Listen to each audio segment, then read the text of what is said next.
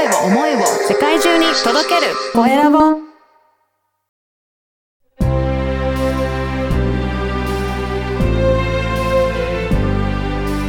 経営者の志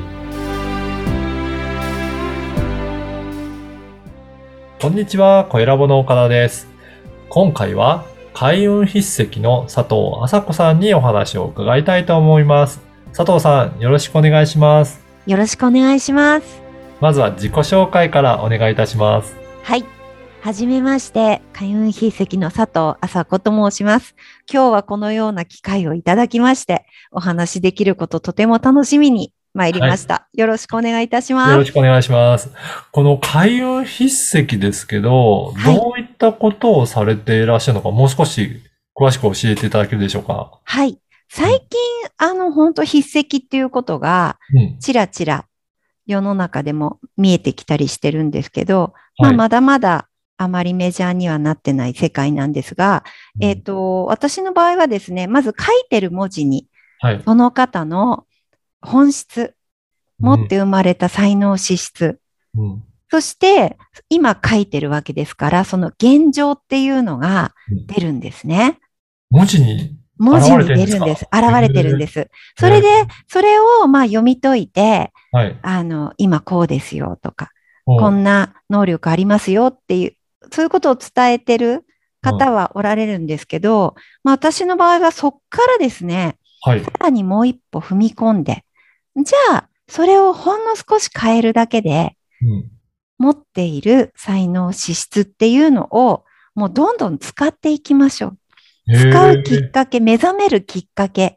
うん。はい。それを字を変えることで、うん。要は開運。運って持って生まれた才能とか、可能性が運なんですよね。はい。それを開いていく、まあ、文字の書き方をうんご提案して練習していただく。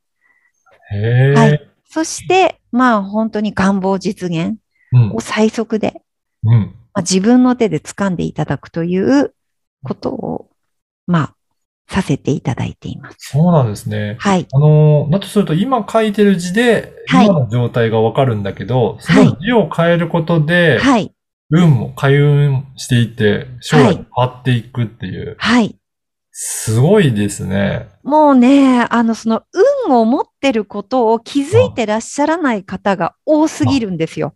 え皆さんじゃあもう持ってるんですね。持ってます、持ってまえす。えでもええ、外にばっかり求めちゃうから、はい。なかなか時間かかりますよね。うん実は本当に埋蔵金みたいに自分の中にあるわけですよ。はい、はい。まずそれに気づいていただく。うんはい。だから一生懸命他のものになろうとするんじゃなくて、うん。もともと持ってる。うん。だから何ですかね。本当にあの、醜いアヒルの子じゃないですけど、うん、白鳥なのに、なんかね、他の動物になろうとしてるみたいな感じでしょうかね。はい。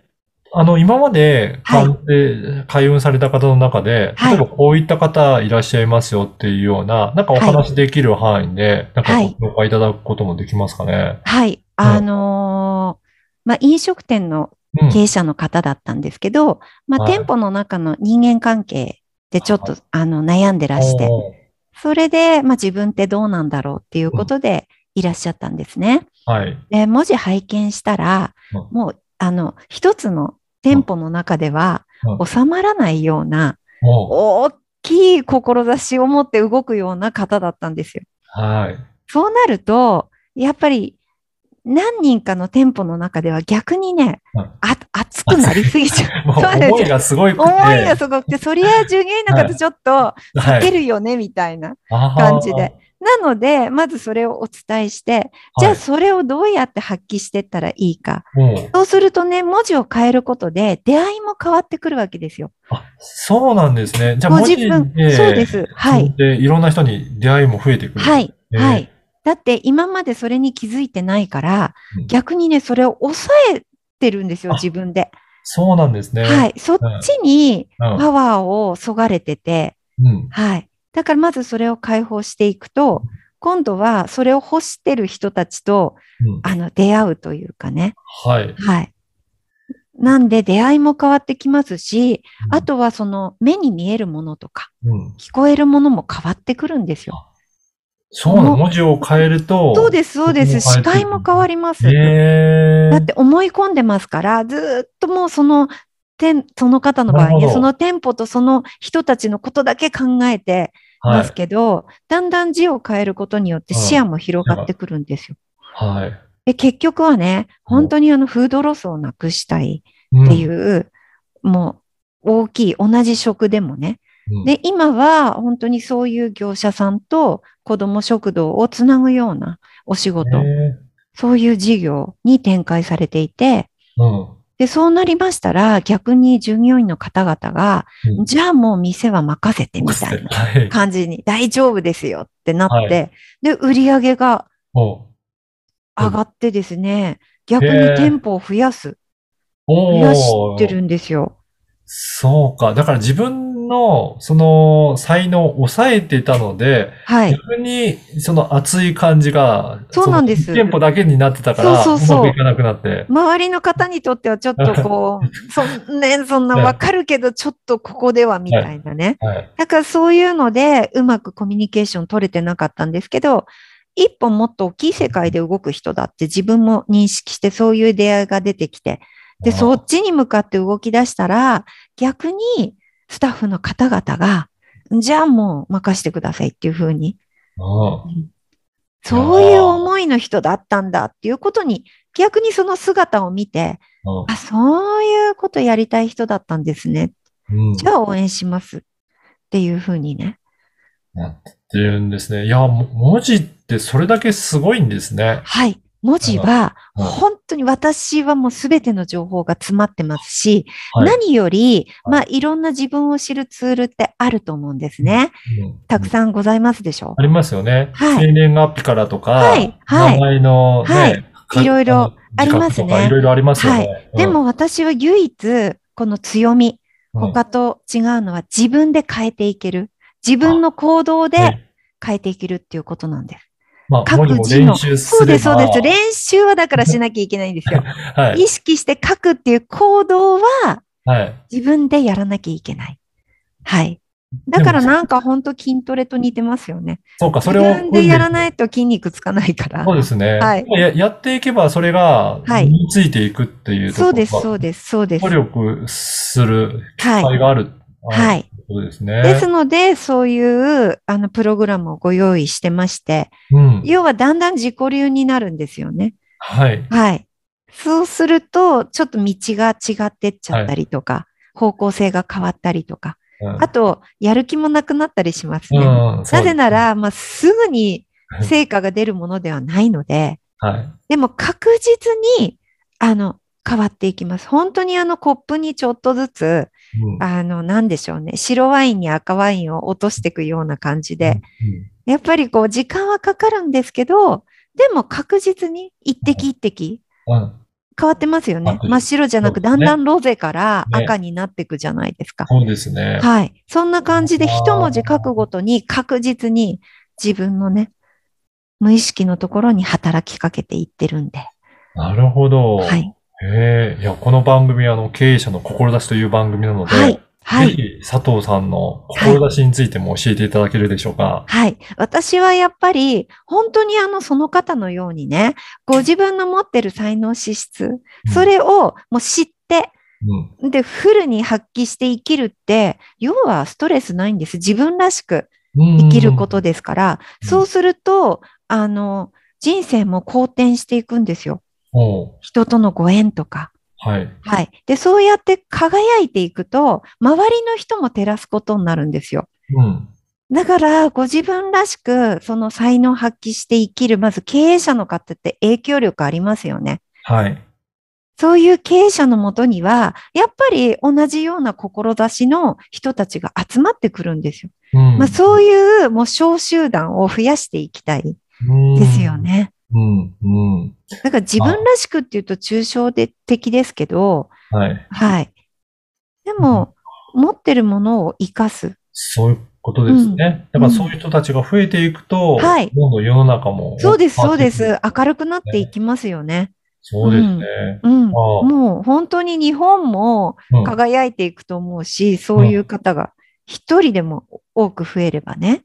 はい。いうん。やー本当に文字にこんなパワーがあるのかっていうのは知らなかったので、はいまあ、。これから文字からどんどん世界も変わっていくそうです、そうで。す。だから、あの、文字には出るから結構面白くて、はい本当にあの、私は自分の研究も兼ねて、はいいろんな人の字を見るんですけど、はい。だから歴史上の人物なんか本当に面白いですよ。確かに、そう、残ってますもんね。はいそうす。ると、見ていけば、はい。この方がそのはい時どうだったかっていうのも分かっちゃうんですね。そうなんです。そして今がわかるから、はいその時の心境がわかるんですよ。あそれがまた面白くて、え例えば、うわ、本当ね、定説だとすごく強くて、はい。もうなんかね、もううん心も体も頑丈で、うんもう志高くみたいなね、うん人が実はうん意外とビビってたんだな、ビビってたこの時はとかね。それも読めてくるんですね。はい。だからなんか本当にタイムスリップして会いに行けるような、確かに。ちょっとそういう面白さもあるんですよね。も文字は残りますから、残りますから全ね部生々しく残ってるわけですよ。すごい。いやー、今日の話を聞いて、はい。リスナーの方でもちょっと興味あるなっていう方いらっしゃると思うんですけど、はい。そういった方どういうふうにして、なんか佐藤さんとかお問い合わせするといいですかね？えっ、と、一番は、えっ、と、Facebook で、はい。はい、佐藤麻子で検索していただいて、はい。はい、メッセージいただければ、うん。はい。そして、せっかくこのような機会いただいたので、はいこ。の声ラボをうん聞きましたってちょっと書いてていただければ、はい。あの、ちょっとこう、お試しで、おぜひはい。はい、受けていただけるようなプランもご用意しますので、ありがとうございます。はいあのーではこのポッドキャストの説明欄に、はい。えー佐藤麻子さんのはい。Facebook の URL を記載させていただきますので、お願いします。はい。ぜひそこからメッセージをお送りしていただいて、声ラボを聞きましたよっていうことで言っていただければ、体験もできるということなので、お試しいただければくことっ思います。て、今ね、皆さん、あの、書かないんですっておっしゃるんですよ。うんですけど、書くって本当に日本のうんもう伝統的な文化を支えてる一つの行動ですよね。そうですね。和歌ですとか俳句ですとか、ああいうのみんなやっぱり書いて、平安時代はもう恋文で顔も見ないのに恋愛してたわけですから、うんそれは全部その文面からね、文字から相手を感じてうんたわけですよ。そうか。うん、だから書くことってね、やっぱりとっても大切な行動の一つですし、それをほんの少し意識することで、自分を発揮していく。自分のね、眠ってる才能をノックできるんだったら、うんもうやらない手はないと思うんですよね。いやー、ぜひ今日のインタビュー聞いて興味ある方お問い合わせいただければと思います。はい。はい。ぜひ、はい。お願いします。はい。本日は開運筆跡の佐藤麻子さんにお話を伺いました。佐藤さんどうもありがとうございました。ありがとうございました。またお邪魔します。ありがとうございます。